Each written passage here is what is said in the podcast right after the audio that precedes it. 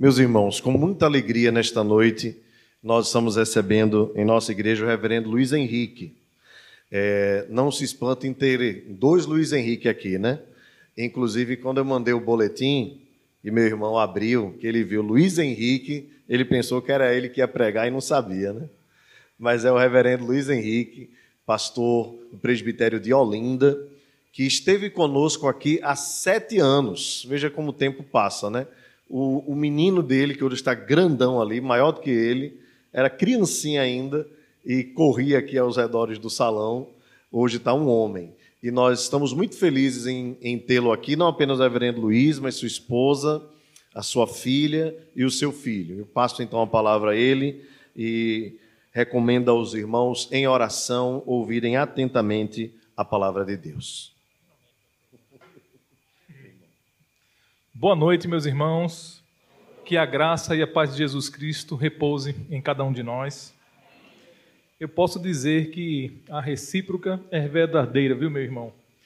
Quando o reverendo Diego nos contactou para pregarmos aqui, logo de bate-pronto aceitamos esse convite, porque para aqueles que assim foram chamados por Deus é sempre uma alegria, é um privilégio, com muita responsabilidade, anunciar a palavra do Senhor, não é? pregar as Escrituras Sagradas. Assim como estamos, mas reverentemente, eu convido os irmãos a abrirem suas Bíblias na carta de Paulo aos Filipenses, capítulo 4. Carta do apóstolo Paulo aos Filipenses, capítulo 4. Nós vamos observar a partir do verso primeiro ao sétimo. Diz assim a palavra do Senhor: Portanto, meus irmãos amados e muito saudosos, minha alegria e coroa, sim, amados, permanecei deste modo firmes no Senhor. Rogo a Evódia e rogo a Sintique que pensem concordemente no Senhor. A ti, fiel companheiro de jugo, também peço que as auxilies, pois juntas se esforçaram comigo no Evangelho, também com Clemente e com os demais cooperadores meus, cujos nomes se encontram no livro da vida. Alegrai-vos sempre no Senhor. Outra vez digo, alegrai-vos, seja a vossa moderação conhecida de todos os homens. Perto está o Senhor. Não andeis ansiosos de coisa alguma, em tudo, porém, sejam conhecidas diante de Deus as vossas petições pela oração e pela súplica, com ações de graças, e a paz de Deus, que excede todo o entendimento, guardará o vosso coração e a vossa mente em Cristo Jesus. Vamos orar mais uma vez? Querido Deus, nosso amado Pai, é bom estar na tua presença, te adorando, te bendizendo, te exaltando. Suplicamos o auxílio do teu Espírito, que ilumine nosso entendimento, a fim de que tua palavra possa penetrar no mais íntimo do nosso coração e nos dar o crescimento, o crescimento em graça, nos moldando segundo a tua vontade, Senhor. Abençoa cada um de nós. Tu sabes, assim como viemos aqui, como nos encontramos diante de ti. E que a tua palavra, como já dizia Isaías, ela nunca voltará para ti vazia. Ela vai cumprir o propósito pela qual o Senhor a designou. Que ela hoje nos fale ao coração nos fortalecendo, nos alegrando, nos exortando, nos edificando. Abençoa-nos, assim oramos e pedimos em nome de Jesus Cristo. Amém. Eu estive lendo a capa do boletim, o artigo, que fala um pouco da história né, daqui do trabalho, aqui da igreja. São 14 anos de trabalho contínuo, árduo trabalho, mas um trabalho movido por Deus, um trabalho feito com alegria, um trabalho feito com toda sinceridade diante do Senhor e, acima de tudo, o desejo de vê-lo glorificado na vida de cada um que está aqui presente. Eu recordo quando ainda éramos um só presbitério, né, o presbitério de Olinda, antes do, do desmembramento, quando o reverendo Diego estava na, no início aqui ainda desse trabalho, como ponto de pregação lá da igreja de Rio Doce, e ele contando lá no presbitério os desafios, as lutas. E me lembro do presbítero Severino Marte, que ali estava também se fazendo presente às reuniões, as orações que eram pedidas. Então, a, a gente pôde ver esse trabalho assim, não com as mãos nele, mas tomando conhecimento por boca do servo que estava envolvido diretamente, né? Nesse trabalho e é muito satisfatório, é, muito, é uma alegria que vem da parte de Deus ao nosso coração em ver que Deus, quando inicia uma obra, Ele é o responsável por essa obra. Como a palavra de Deus diz, né, Paulo escrevendo a carta aos Coríntios, um planta, um rega, mas o crescimento ele é dado por Deus. O texto é, recentemente lido né, em Atos dos Apóstolos mostra Deus acrescentava dia a dia os que iam sendo salvos. Então, a semente foi plantada, continua sendo lançada, e Deus, para a sua glória, tem colhido os frutos para Ele. Ele é o digno de toda honra, de todo louvor, e que Ele continue fortalecendo a liderança que pôs aqui, dando sempre sabedoria, sempre bom ânimo, para continuar essa jornada até que Ele volte. O que Deus requer de nós, como líderes, o que Deus requer da igreja como um todo é que sejamos achados fiéis. Então permaneçam fiéis na palavra, firmes, com alegria, servindo. Eu também pude observar que a temática né, desta celebração do 14º ano, desde do início né, até hoje, são nove de organização, é isso? E 14 no total, né, desde o início da plantação desse trabalho. É, eu pude observar também no boletim uma temática que aponta para a centralidade de Cristo. E de fato, a obra do Senhor só cresce porque está centralizada nele. Não somos nós, não são a própria igreja em si que faz com que ela cresça e se desenvolva. É Cristo em nós, né? tratando, trabalhando, aperfeiçoando e dando o crescimento. Então, é, tudo isso porque desde o início esse trabalho esteve e está centrado na pessoa de Jesus Cristo. Quando o apóstolo Paulo, inspirado por Deus, nós todos conhecemos né, a trajetória desse servo, nas escritas, né, nas cartas que ele escreveu, as narrativas de Lucas no, na, em Atos dos Apóstolos, que mostram né, Paulo e as suas viagens missionárias, os desafios que ele enfrentou na plantação de igrejas em cidades estrangeiras. E Paulo fora chamado para esse trabalho. E esta carta escrita por ele, eu observo alguns detalhes e que sempre quando eu leio e releio e leio mais, sempre nos desafia a perceber que quando Cristo é o centro, as coisas vão caminhando. Não às vezes como pensamos ou como nós mesmos queremos, mas quando nos submetemos a Ele e Ele reinando em nós, as coisas acontecem para a glória dele. Então, quando Paulo, inspirado por Deus, escreve esta carta, o seu contexto vai nos mostrar que foi um momento difícil. Né? Geralmente, quando a gente pensa em escrever algo para alguém, a gente procura um ambiente confortável, a gente procura silêncio, a gente procura aquela paz, aquela tranquilidade para poder escrever algo para alguém. E não foi tão assim quando Paulo escreve esta carta, não é? ele estava numa prisão, irmãos. Ele estava em cadeias, ele estava em algemas. Alguém poderia perguntar, então, como num ambiente de cadeia alguém consegue se concentrar junto a outros homens criminosos? Por que Paulo então estava preso? O que é que aconteceu? Muitas perguntas podem surgir sobre isso, mas num estudo mais amplo e panorâmico desta carta, nós percebemos isso. Paulo estava preso e, inspirado por Deus, ainda assim na cadeia, escreve esta carta para cuidar desta igreja que foi ele que iniciou há anos atrás. Uma igreja que o Espírito o conduziu na pregação do evangelho na cidade dos Filipenses, uma cidade estrangeira, fora dos limites de Israel, uma cidade que tinha também presença dos judeus, mas maciçamente uma cidade estrangeira, com pessoas que não conheciam nada sobre a graça do Senhor, nada sobre a pessoa do Senhor Jesus. E Paulo, conduzido pelo Espírito, lançou essa semente, essa igreja, a semente do Evangelho. A igreja cresceu, deu frutos e anos se passaram.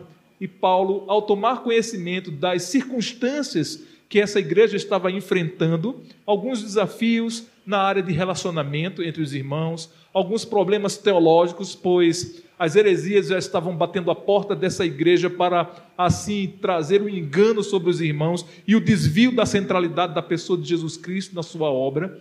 Então Paulo, centrado, escreve, né, inspirado por Deus, esta carta que os estudiosos do Novo Testamento apontam como a carta da alegria. Como pode, né, um homem estando preso escrever sobre um tema fundamental da vida cristã, a alegria. Porque ele estava centrado na pessoa de Jesus. Em nenhum momento da sua vida, Paulo deixou de olhar para Cristo, tanto nos momentos difíceis, como nos momentos agradáveis que ele viveu, ele não deixou de olhar para Cristo. É um desafio que nós temos, ao observar esta carta, entender que a nossa vida precisa estar centrada na pessoa de Jesus Cristo. Quer comais, quer bebais, como ele escreveu aos Coríntios, ou façais outra coisa qualquer, fazei tudo para a glória de Deus.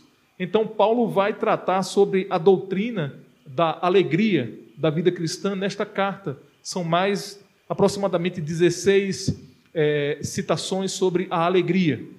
E somente uma pessoa centrada na pessoa de Jesus pode então, dentro de uma cadeia, escrever sobre, esse, sobre essa temática, exortando a igreja a permanecer fiel, exortando a igreja a alegrar-se no Senhor, orientando a igreja a perceber a heresia e rejeitá-la, não deixando com que ela traga prejuízos à fé e ao crescimento espiritual da igreja. Então, só um homem com a vida na pessoa de Jesus, centrado, sem se desviar para a direita ou para a esquerda, poderia escrever uma carta ainda estando preso sobre algemas em cadeias. Movido pelo Espírito, então, ele escreve. Eu queria compartilhar, então, com vocês é, essa porção que acabamos de ler, do capítulo 4. Observemos, então, algumas recomendações, algumas orientações do apóstolo à igreja. Ele destaca no versículo 1 do capítulo 4 Portanto, meus amados e muito saudosos irmãos, minha alegria e coroa, sim, amados, permanecei deste modo firmes no Senhor. O apóstolo tinha saudade desses irmãos, pois o laço de comunhão fora criado há anos atrás. É como quem é, o homem nunca saberá a dor de um parto, né? só, só cabe isso às mulheres, mas ver alguém nascer de novo é como um parto. Paulo entendia as lutas e as dificuldades que era chegar a uma pessoa não cristã, anunciar e ver Cristo sendo gerado nesta pessoa. É um trabalho árduo, isso não é feito por lazer, por diversão, mas é um trabalho sério que requer oração, preparo e então é o abrir da boca com responsabilidade, sendo conduzido por Deus. Paulo sabia que essa igreja fora gerada por Cristo através do seu trabalho. E ele tinha saudade porque ele viu muitos se convertendo a Cristo, muitos homens, mulheres nascendo de novo, experimentando uma nova vida em Cristo, deixando os ídolos, deixando a prática do pecado para trás, abandonando os falsos deuses para servir ao único e verdadeiro Senhor Jesus Cristo. Paulo tinha saudade da comunhão que teve há alguns anos junto com eles. Então ele destaca esse sentimento que sente dos irmãos, saudades, saudades de vocês, minha alegria. O apóstolo Paulo alegrava, alegrava-se em perceber Cristo neles. A obra que ele fez só foi possível ver os seus frutos porque o Espírito agiu através do apóstolo. Mas ele não esteve só, como ele vai citar mais adiante ele teve companheiros, ele teve pessoas que lhe ajudaram, que lhe auxiliaram na plantação das igrejas, e aqui em Filipe também não foi diferente, ele teve apoio teve pessoas orando e teve pessoas trabalhando juntamente com ele. Então ele destaca que tinha saudade, ele destaca que se alegrava em ver Cristo nessas pessoas é, que eram amadas. E ele traz atenção, um fato que era percebido naquela igreja e que eu creio que é percebido aqui, deve continuar sendo percebido aqui. Permanecei deste modo. Que modo? Firmes no Senhor. Essa igreja estava firmada, como lá em Atos nós vemos, uma igreja que perseverava na doutrina dos apóstolos, nas orações, no partir do pão.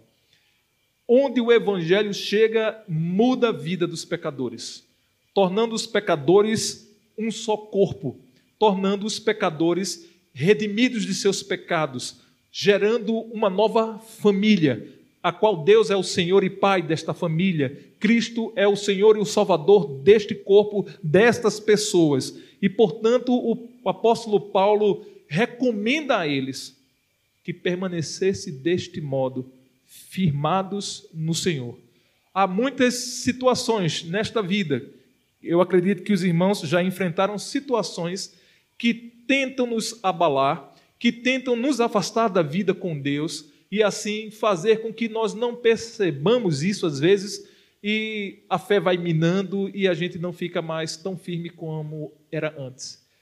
Se você sentiu isso, se você já experimentou isso, alegre-se, porque o Senhor continua perseverando em você, para que você não o abandone, para que você não o deixe, pois aqueles a quem Cristo conquistou, conquistou para toda a eternidade, ainda que haja altos e baixos no decorrer da vida cristã, como esses mesmos irmãos enfrentaram seus altos e baixos, as lutas e dificuldades para permanecer firme, mas permaneceram. Então nós tivemos situações diversas, né? Nesses dois anos de pandemia aqui no nosso país e no mundo inteiro, a igreja perseverou. Mas infelizmente eu tenho contato com outros pastores que me parece algumas outras igrejas não permaneceram tão firmes assim. Houve quedas, quedas de presença. É, até algumas brincadeiras foram feitas nas redes sociais de uma criança, né, puxando a orelha de uma ovelhinha, que os pastores estariam indo assim, de casa em casa, para que elas voltassem ao templo para adorar ao Senhor. Graças a Deus, a igreja aqui está firme presente e gozando da sua liberdade de culto, adorando a Deus. Então permaneçam assim. A recomendação do apóstolo para aquela igreja é que eles permanecessem firmes. E esta recomendação da palavra para nós hoje. Não se deixe moldar por circunstâncias como dizia o rei Davi, como já escrevera, não é Davi, não me alegro por vista, não por circunstâncias, mas no Senhor. E Paulo entendeu muito bem que a alegria do Senhor é a sua força também. E por isso ele estava dentro de uma prisão, tendo tudo para murmurar, para se queixar, para lamentar, e ele assim não faz.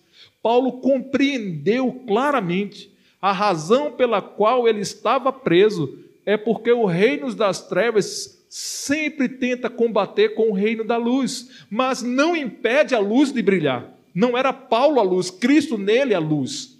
E por isso, Paulo, entendendo que é, Cristo era o centro da sua vida e ele deveria estar permanecendo centrado na pessoa de Cristo, ainda na cadeia, ele escreveu para cuidar da igreja. Esse é um exemplo para mim, esse é um exemplo para nós, esse é um exemplo para toda a igreja de Cristo independente da sua circunstância, irmãos, pessoal. Se os dias estão bons, se você está regozijando de alegria porque as coisas vão bem, amém. E se você não está tão regozijante, se alegre ainda com a dificuldade, pois este homem, cheio de alegria, dentro de uma cadeia, escreve para a igreja, para a noiva de Cristo, para fortalecê-la na fé. Então, não deve ser a nossa alegria ditada por circunstâncias boas ou difíceis, mas pela nossa vida com Deus, pela comunhão pessoal com Deus. E como nós sabemos, o apóstolo Paulo era um homem achegado a Cristo, na oração, na meditação da palavra, era um homem totalmente voltado que deixou uma carreira que tinha antes para seguir a Cristo única e exclusivamente para fazer a sua vontade. Então, para nós esse é um grande desafio permanecer firme em Cristo, independente de circunstâncias vividas. Adiante, o texto no versículo 2 diz para nós: Rogo a Evódia e rogo a Sintique, pensem concordemente no Senhor. Essas duas irmãs, elas colaboraram com o apóstolo Paulo na evangelização e plantação da igreja. Elas foram companheiras nas lutas.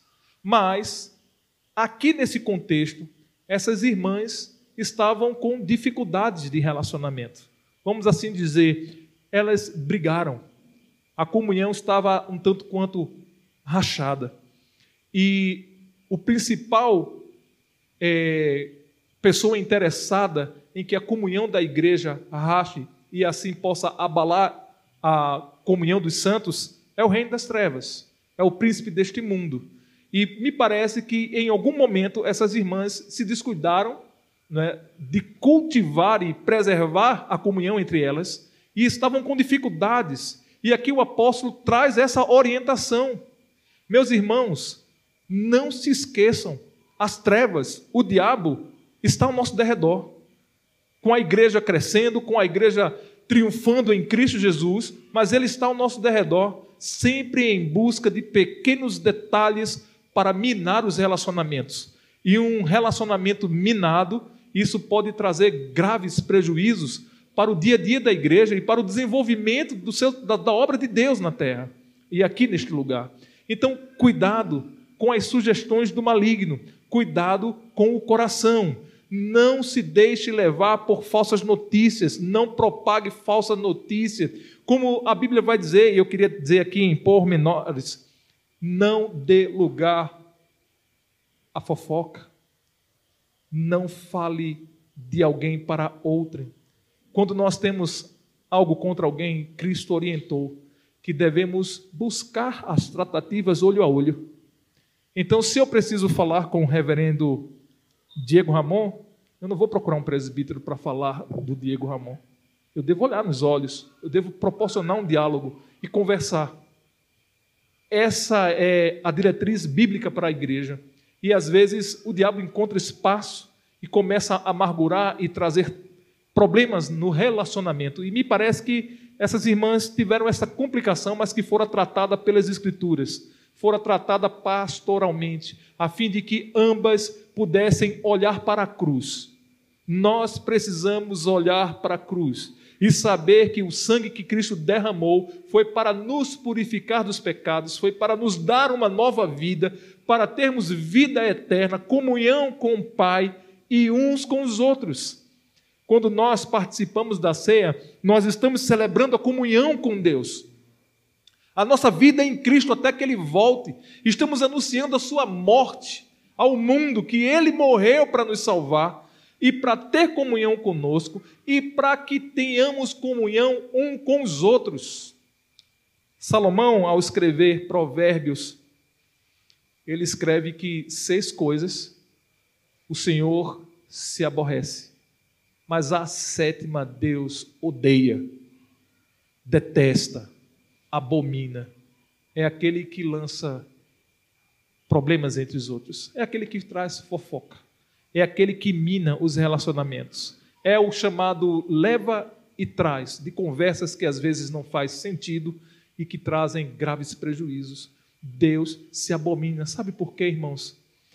O preço que Jesus Cristo pagou por mim e por você para nos unir, nenhum ser vivo poderia pagar. Deus precisou se fazer carne, ele precisou estar aqui, ele cumpriu as exigências da lei, a sua morte sacrificial para nos unir a Ele, ao Pai e uns aos outros. O primeiro interessado é as trevas em quebrar esta comunhão. Isso é grave, então pensem Deus abomina qualquer intenção que mine a tua relação com os teus irmãos. Então, cuidado, alerta, para que a igreja aqui continue centrada em Cristo, não dê lugar às trevas. Não se deixem levar, como em algum momento Evódia e Sinti que se deixaram levar pelo coração. Nós não somos guiados pelo que sentimos, Nós não somos guiados por sensações, nós somos guiados, irmãos, única e exclusivamente pela palavra e o Espírito Santo que nos move a entender, conhecer e praticar a palavra da verdade. Então, quem deve fazer a nossa mente? As Escrituras. Na carta aos Romanos, Paulo diz isso claramente: não vos conformeis com este século, mas transformai-vos pela renovação da vossa mente. Para quê? Para que experimenteis qual seja a boa, perfeita e agradável vontade de Deus. Então, meus irmãos, que vocês preservem-se na comunhão, que vocês amem uns aos outros sem medida, no Senhor, perseverando nas Escrituras. Então o apóstolo teve conhecimento desses problemas de relacionamento. E ao ter conhecimento, ele escreve. Ele é usado por Deus para que a brecha que foi aberta fosse fechada, para que a ferida que foi gerada fosse curada, para que essas irmãs voltassem a sorrir e viver em paz. Então não deixe, irmãos, com que isso venha acontecer entre vós. Sempre que alguém se aproximar e vier com algum comentário, seja brando, olhe nos olhos e diga: Você procurou a pessoa errada. Não é comigo, é com ele ou com ela. Tá bom assim, irmãos? Façam isso. Se alguém procurar você para falar de outrem, com muita paciência, com muito amor, olhe nos olhos e olha, você está conversando com a pessoa errada. Procure fulano ou fulana e trate, oriente-se, se quiser me ajuda, eu me disponho a estar lá contigo. Faça isso. Não deixa as trevas encontrar espaço aqui. Que seja uma casa de alegria, uma casa de bons relacionamentos, uma casa que um se preocupa com o outro, um ora pelo outro, um é pelo outro. Então, assim a igreja vai crescendo e testificando do amor de Cristo.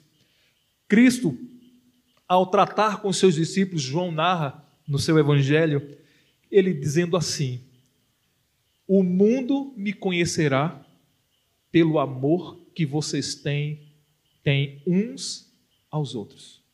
Guarda no teu coração. Fragoso, adjacências e onde quer que você vá, o mundo será conhecido também pela fraternidade, pela comunhão, pelo amor, pelo serviço que os irmãos têm uns aos outros. E isso o Espírito Santo de Deus é quem nos move e que faz morrer a nossa velha natureza, como Paulo também escreve aos Gálatas: Fazei, pois, morrer a vossa velha natureza. E assim Cristo, ele brilha em nós. Assim o Evangelho vai criando raízes em nossa alma, em nosso ser. E cada vez mais, sabe o que é que acontece quando assim vai acontecendo? Quando o Evangelho vai penetrando ainda mais em nós? não somos mais nós, é Cristo em nós. Nós devemos almejar isso e buscar isso. Não vai ser fácil. Muitas vezes você não vai querer orar, você não vai querer frequentar as atividades da igreja, você não vai querer ler as Escrituras. Lute contra isso. Lute contra sentimentos que vão te afastar de Cristo. Lute, ore, mesmo sem vontade. Leia a Bíblia, mesmo sem estar com aquele desejo de ler. Esforce. Busque Cristo. Centralize sua vida nele e ele seja o centro da sua vida. Então, Paulo aqui orienta para que essas irmãs pudessem pensar concordemente em quem?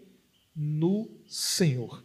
Então, essa igreja assim foi crescendo, não só através de Evódia e Síndic, mas de todos que compunham o rol de membros daquela igreja, foram crescendo assim, firmados no Senhor, crescendo apesar das lutas e dificuldades que surgiam versículo 3, o apóstolo diz: A ti, fiel companheiro de jugo, uma menção a Timóteo que acompanhou não é, a sua trajetória também ministerial.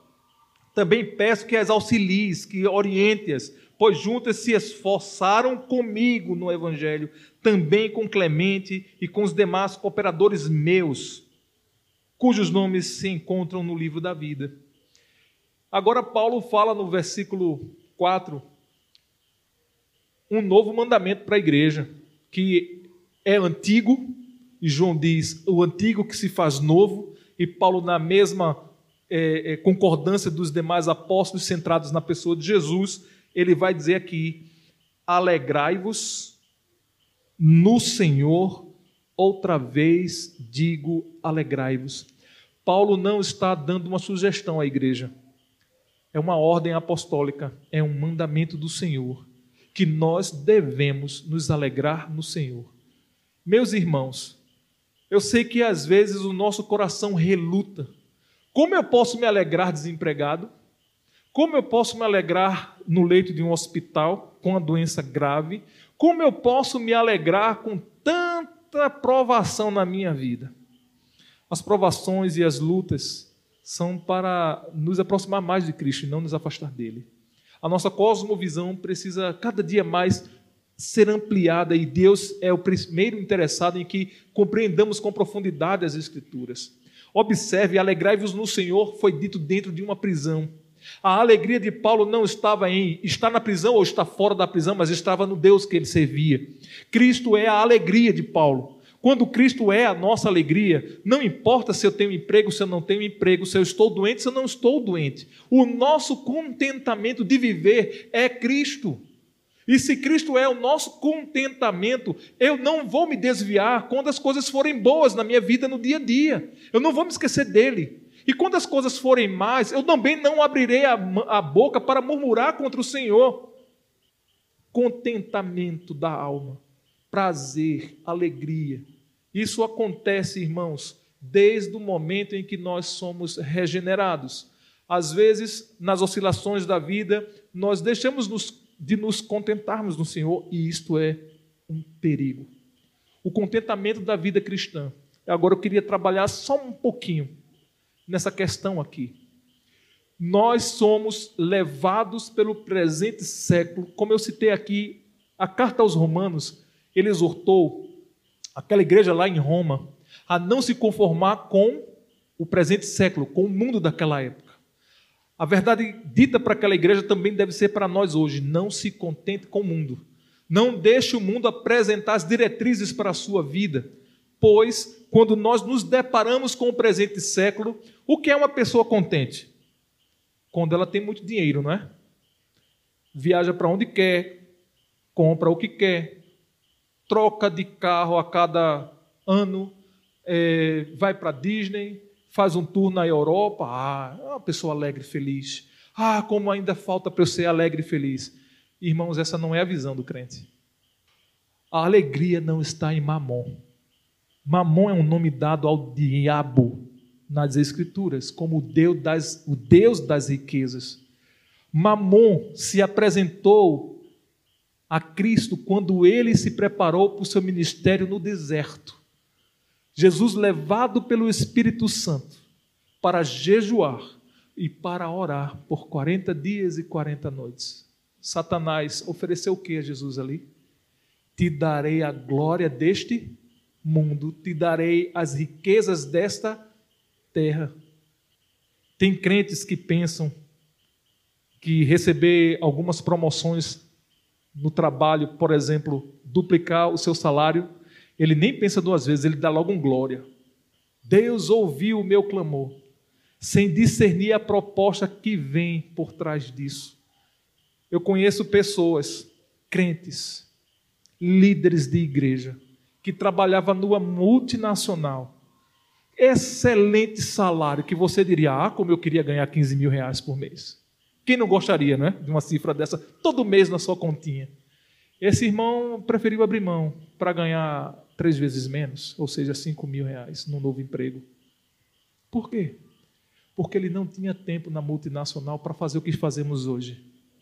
Ele não tinha tempo para ver os filhos crescendo e estar com os filhos no crescimento dos seus filhos. Ele era um escravo de 15 mil reais. Ele, quando percebeu que isso interrompia e atrapalhava a sua vida com a igreja, de servir a Deus, quando ele percebeu que isso estava afetando o seu relacionamento conjugal, que isso estava impedindo de acompanhar o crescimento dos seus filhos. Ele orou a Deus e pediu direção a Deus, conversou com a esposa e abriu mão de 15 mil reais. Eu conheço esse servo. Ele é aqui do Recife. E está feliz. Se readequou. Perder 10 mil no salário, hein? Que adequação. Mas ele está feliz. Sabe por quê? Porque ele percebeu que a alegria dele é essa que Paulo diz: alegrai-vos no não é no salário, não, irmãos. Como nós nos enganamos quando o assunto é dinheiro. Quando nós pensamos, muitas vezes, e desejamos, ah, aquela casa, ah, aquele carro, ah, aquela viagem. Irmãos, eu prefiro ficar o resto da minha vida, eu digo isso com sinceridade diante de Deus, circulando dentro de Olinda até morrer, mas ter certeza e convicção que a maior viagem que um pecador pode fazer é desse mundo para a eternidade. Se eu tivesse que abrir mão de todas as viagens, de todos os lugares maravilhosos neste mundo, eu abriria. Vou viver o resto da vida aqui dentro de Olinda, mas eu tenho a certeza que a principal viagem já está garantida, selada por Jesus. A eternidade, onde não haverá pecado, dores, lutas, guerra contra o diabo, não haverá mais.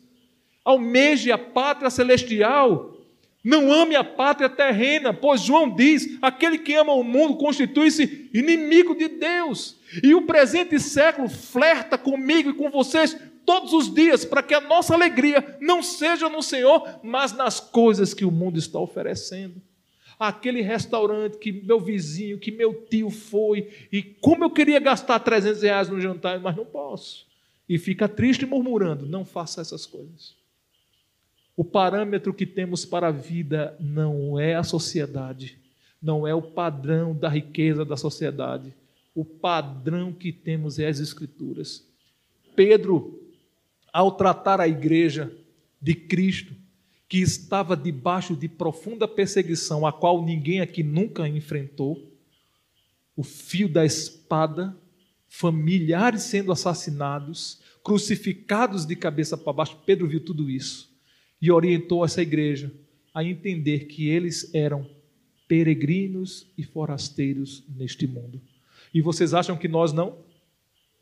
Será que tem que se abater alguma situação complexa no nosso país que proíba a fé cristã de existir no solo brasileiro para que a gente entenda que somos um peregrino? Não, irmãos.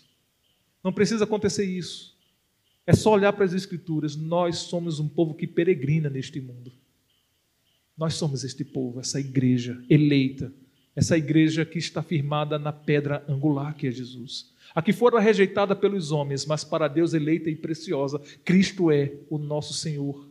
Cristo nos prometeu morada eterna. Então, o contentamento quando é Jesus, quando é o nosso Criador, as circunstâncias dessa vida se dissolvem sendo boas ou difíceis, elas não vão moldar a nossa alegria, mas é Cristo que nos dá essa alegria. Então não se deixe levar por vista, por circunstância.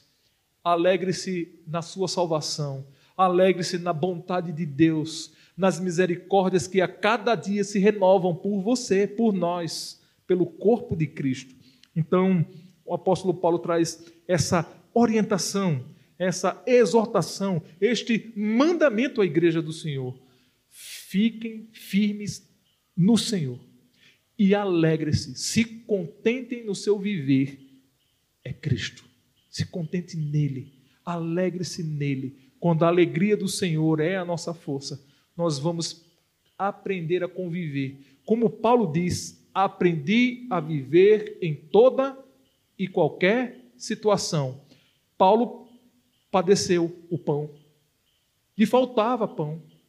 Ele não murmurou, porque ele sabia quem era a sua força e o seu provedor. Ele não deixou de evangelizar e de fazer a boa obra do Senhor. Paulo, quando teve em circunstâncias melhores, onde tinha mais do que necessitava para o dia a dia, ele também não se afastou do Senhor. Ele permaneceu firme na escassez e na fartura da vida. Paulo estava centrado na pessoa do Senhor Jesus Cristo e nós também assim devemos seguir centrados nele, se alegrando nele. É, eu sei que o reverendo gosta de futebol, não é? Muitos gostam de futebol. A maioria dos brasileiros curtem futebol. Até as mulheres têm se entrosado com esse assunto nos dias de hoje. Mas observem, dá para se alegrar mesmo com essas coisas? Eu acho que dá para a gente brincar com essas coisas. Mas para se alegrar, não. Observa o que tem acontecido em torno de uma coisa que era para ser entretenimento, violência, morte. A nossa alegria não está nessas coisas. Pensem, a nossa alegria não está nas circunstâncias da sociedade, daquilo que o mundo oferece. É Jesus. Porque se a gente fosse alegrar nessas coisas, a frustração virá em seguida. Observe quantas pessoas ricas tiraram a sua própria vida agora na pandemia. Quantas pessoas já tiraram a sua vida aqui em Olinda, naquele shopping lá, não é? Infelizmente, não conseguiram lidar com as frustrações e os problemas existenciais e acharam que tirar a própria vida era a solução. Irmãos, quando a alma procura firmeza e segurança e não acha mais em si mesma, ela se desespera, porque ela descobre que ela não é a razão de ser em si só. O homem não é a razão de ser. O homem, ele, a razão de ser é Cristo. E vocês já descobriram isso. Não percam isso de vista nunca. Paulo continua tratando com os irmãos o verso 5.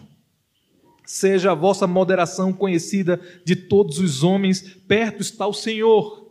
Então, Paulo trata do testemunho dos irmãos. Um testemunho moderado, um testemunho equilibrado, de palavras que não fossem torpe, mas de boas palavras. O abrir da nossa boca deve ser de palavras equilibradas, moderadas, sensatas, sábias, que trazem paz, que edifica. Seja o vosso testemunho, o vosso andar, o vosso relacionamento moderado na pessoa de Jesus, na doutrina do Senhor, nos mandamentos do Senhor, pois é a Bíblia que nos orienta e que traz, apresenta para nós o modo de viver. Então, seja o vosso proceder, seja a vossa vida moderada, conhecida diante dos homens, testemunhe moderadamente do Senhor.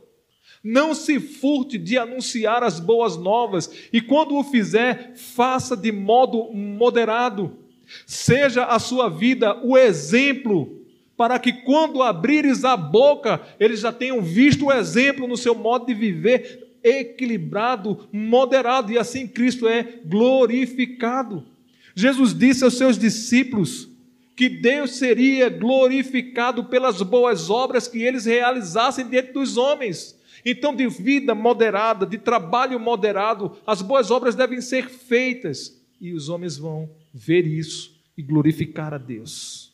Então, seja conhecida a vossa moderação de todos os homens. Perto está o Senhor. E este perto está o Senhor, essa expressão é: logo vem o Senhor. Não é como Jesus é, é, é, está aqui como Diego, bem pertinho de mim. Não é nesse sentido físico, mas esse perto está o Senhor é uma menção à parousia, ao retorno glorioso de Jesus. Perto está a vida dele. Seja a vossa vida moderada diante dos homens, anunciando e vivendo o evangelho da graça. Então, quando isso acontece, Deus é glorificado entre os homens. Deus é exaltado. Bendito é o nome dele o nome dele passa a ser conhecido, não apenas pelo muito falar das pessoas, mas pelo modo de vida, pelo padrão equilibrado na sã doutrina. Como o irmão de Cristo, o apóstolo Tiago, trata isso na sua carta, né? sobre a questão do falar. Ele diz que devemos ser tardio, não é? Pronto para quê? Para ouvir. Tardio para falar. Alguns brincam com isso, né? Deus não nos deu duas bocas, só uma. Deu dois ouvidos, então a gente deve ouvir mais, falar menos. E quando falar, ser pontual, ser sábio. Observe, irmãos, quantas situações complicadas você já viu ou até causou, eu também, por não ter moderação no falar falar coisa certa na hora errada. Tem que ser tudo moderado. Falar coisas boas no momento não apropriado ou coisas que não deveriam falar sendo faladas. Então nós devemos ser tardios mesmo. Devemos ser tardios para falar, prontos para ouvir Deus, a palavra dele, a instrução. E assim a igreja glorifica Deus, só centrado em Cristo, na verdade dele, na palavra dele. Então a gente vai crescendo em graça. Paulo fala também, ordenando, orientando aos irmãos no versículo 6, que não deveriam andar ansiosos de coisa alguma. Em tudo, porém, sejam conhecidas diante de Deus as vossas petições, como é natural do homem, do coração humano, estar ansioso com as coisas. A ansiedade é prova de que nós não temos o controle sobre a nossa existência. Você sabia disso? Você já parou para pensar? A ansiedade é um teste que me prova que eu não tenho controle sobre a minha existência. É, aponta para mim que eu não estou vivendo em fé. E aquele que não crê está duvidando, e aquele que duvida peca por não confiar no Deus vivo, na providência do Senhor. Quais são, irmãos, as suas necessidades? O Senhor as conhece antes de você abrir a boca. Então conta para ele. Jesus nos orientou.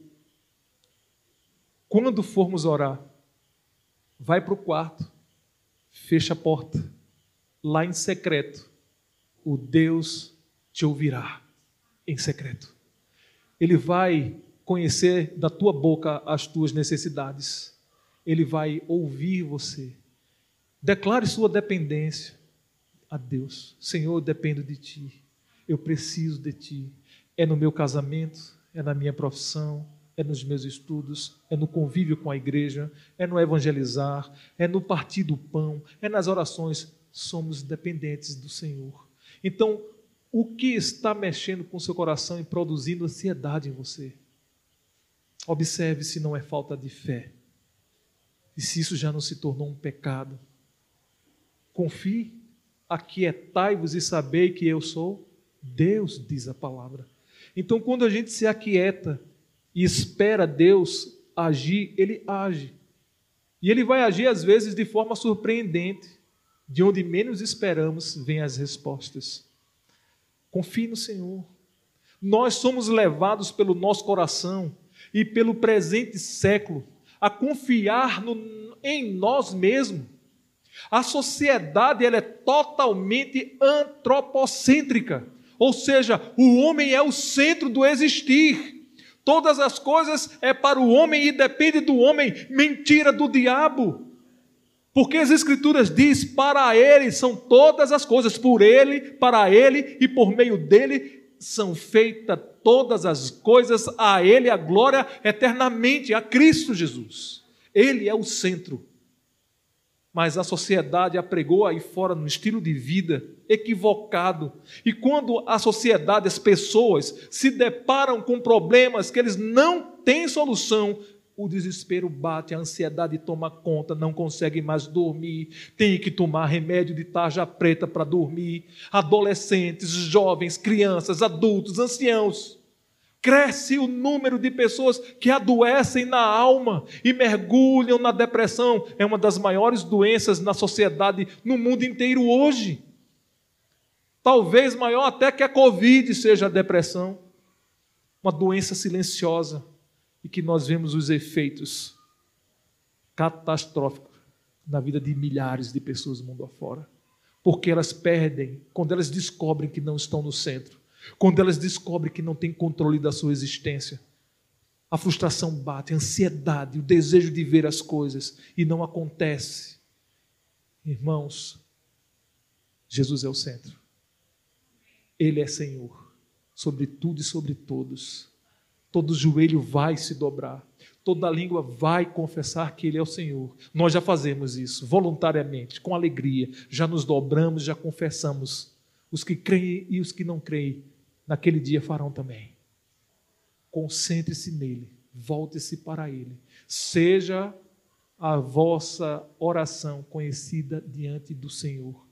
Ore, interceda, compartilhe uns com os outros, orem uns pelos outros. Deixa Deus trabalhar. Aquieta-se. Deixar Deus trabalhar é isso. É aquietar-se. É confiar e ver que Ele é quem está no controle, nos guardando do mal. E, pastor, se a tempestade vier, e se minha vida se dissolver, e se eu for sepultado, Glória a Deus, porque nós nascemos, vivemos e morremos no Senhor, aguardando a ressurreição. Crentes, precisamos entender que o sofrer faz parte da vida cristã. E o sofrimento, quando Deus trabalha nele, nos amadurece, a ponto de nos tornar referencial para acudir os que sofrem também. Então, se a ansiedade te produz todo esse sofrimento e angústia, primeiro porque nós pecamos por falta de fé e dependência de Deus. Confessando esses pecados e buscando a confiança nele, o seu sofrimento será testemunho para outros que sofrem e vão aprender junto com você o que é confiar em Deus. Então, apresente diante dele suas orações, suas petições, com ações de graças. Em tudo dando graças a Deus. Hoje é um dia de ações de graças. São 14 anos de história, de histórias conduzidas pelo Deus vivo, de vidas alcançadas pelo amor de Cristo, pela luz que brilhou em seu coração e sua alma. Então siga assim. Então Paulo conclui essa perícope do texto, dizendo à igreja de Éfeso: E a paz de Deus, que excede todo o entendimento, guardará o vosso coração, a vossa mente em Cristo. Aqui está o antídoto para as nossas ansiedades, para as nossas inquietações. A paz de Cristo. Cristo morreu para selar a nossa paz com Deus, pois havia uma grande inimizade entre nós e Deus, os nossos pecados. Nós éramos inimigos da cruz e ainda por ignorância, porque nem sabíamos disso, até que o Evangelho nos desvendou os olhos, para que percebêssemos o estado de gravidade que vivíamos no lamaçal do pecado sem a graça. Mas a graça superabunda onde tem muito pecado, ela é maior e nos aproximou dele, tirando as escamas dos olhos. A palavra foi entrando em nossa mente, descendo ao coração, então o Espírito nos regenerou para essa nova vida, trazendo paz, aquilo que não possuíamos com Deus. Martinho Lutero, um dos principais reformadores, ou o principal, né, aquele que foi o estupim da reforma protestante, era um homem religioso, era um homem que fez de tudo ao seu alcance para ter paz com Deus, mas não conseguia.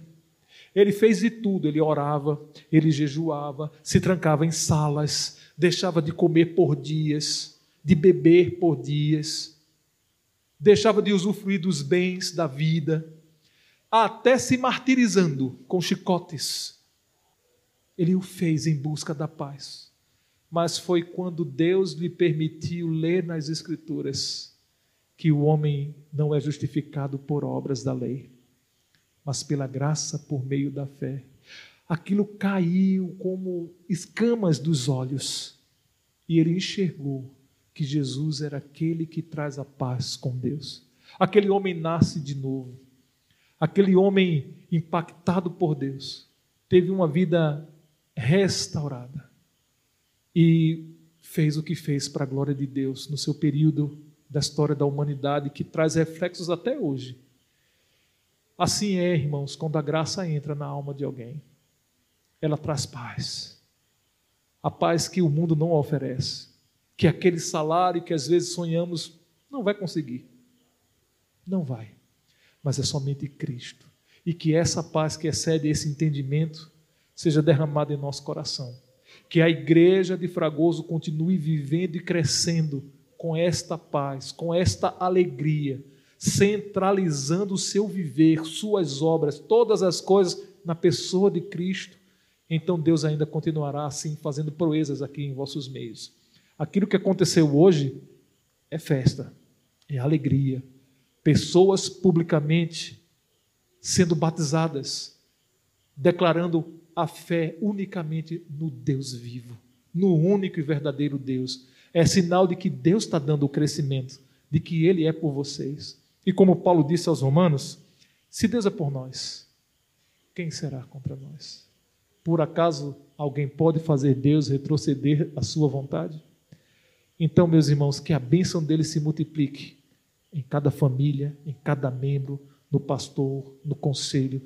Como Pedro também orientou, crescei na graça e no conhecimento de Cristo. Que essa igreja assim viva em harmonia para a glória de Deus. Que Ele nos abençoe.